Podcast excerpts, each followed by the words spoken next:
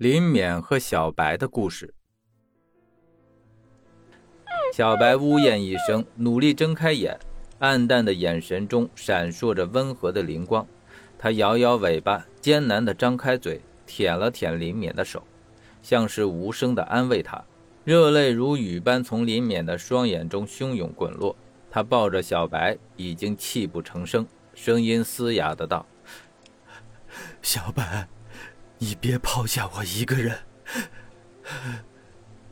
很久很久以前的冬天，当小白刚出生时，是那一窝中最弱小的狗。它总是抢不到奶吃，瘦小的身体比兄弟姐妹们小了足足两圈，连走路时都跌跌撞撞。前来抱养小狗的人都摇摇头，将小白推到一旁。没人认为它能活过这个冬天。然而，小白总是那么欢乐。每天只要林冕放学回家，他都会连滚带爬地迎上去，用温热的舌头欢快地舔舔少年被冻得冰冷的手掌。那个冬天很冷，院子中的狗窝一夜之间被大雪掩埋。早上，当林冕起床上学时，狗窝里已经没有了动静。他发疯地扒开积雪，移开老狗冻僵的身体后，听到了小白微弱却清晰的声音。他永远也忘不了那一幕，虚弱的小白半睁开的眼睛中闪烁着喜悦的光芒。他从母亲僵硬的身体下钻出来，凑到他跟前，舔了舔他被冰雪冻得没有知觉的手掌。那温热的感觉从此就留在了他的指尖，十年后仍然清晰如昨。坚持住，小白，我马上就让人给你送药过来。林勉擦擦眼泪，掏出手机看了眼时间后，双眼中瞬间腾起熊熊怒火。他快速地拨出一个陌生号码，待对方接通后，语气冰冷的道：“你已经迟到了二十分钟。”“嗨，急什么呀？你当我是超人啊？嗖一下就能飞到了？”电话那头传来趾高气扬的男声：“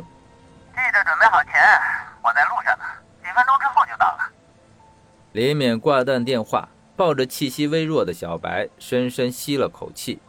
湿冷的空气涌入肺腑，硬生生地遏制出火山爆发般的情绪。直到七分多钟后，一辆银灰色的商务车才降速驶入辅路，缓缓停到林冕跟前。车牌跟事先联系时的一致。林冕像一座静默的火山，面色平静地看着这辆姗姗来迟的车。越是内心强大的人，越能管好自己的情绪。人狠话不多的人，往往都很可怕。商务车的电动门划开，里面跳下一个穿着时尚、染着蓝色头发的年轻男人。他将一个亮银色的合金手提箱放到林敏身旁，嚼着口香糖，语气轻浮的道：“喂。”你要的药在这里了。李冕侧身看向手提箱上的密码盘，飞快地按下密码后，左扣咔吧一声弹开，自里面冒出一股氤氲的寒气。寒气渐散，手提箱的凹槽内出现了两只盛放着淡紫色药液的金属注射器。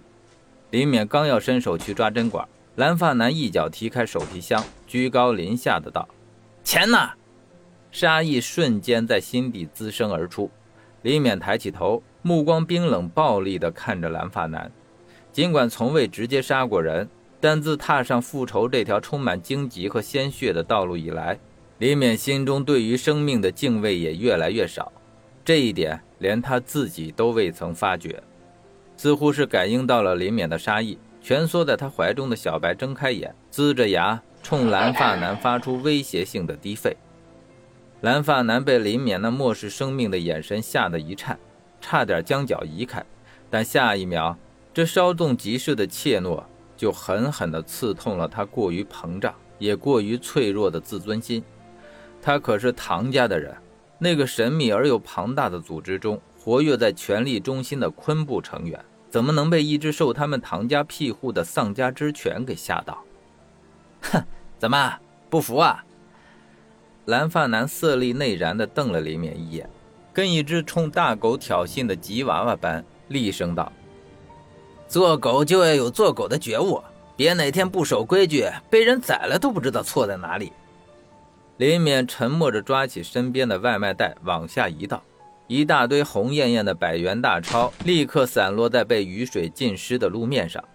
这一堆现金大概有二十多万，是他从马志成的住处搜刮到的。那些被马志成的团伙所迫害的女人们，应该不会介意他这个复仇者顺手取用。见李勉服软，蓝发男暗暗松了口气，脸上却仍挂着嚣张的表情，嘲讽道：“哼，这就对了，只要你乖乖的当狗，主人心情好的时候也会赏给你根骨头吃的。”发泄完心中的怒火，他吹了声口哨，心情愉悦地弯腰去捡地上的钞票。不管怎么说，钱是无辜的，为钱折腰也不是什么丢脸的事情。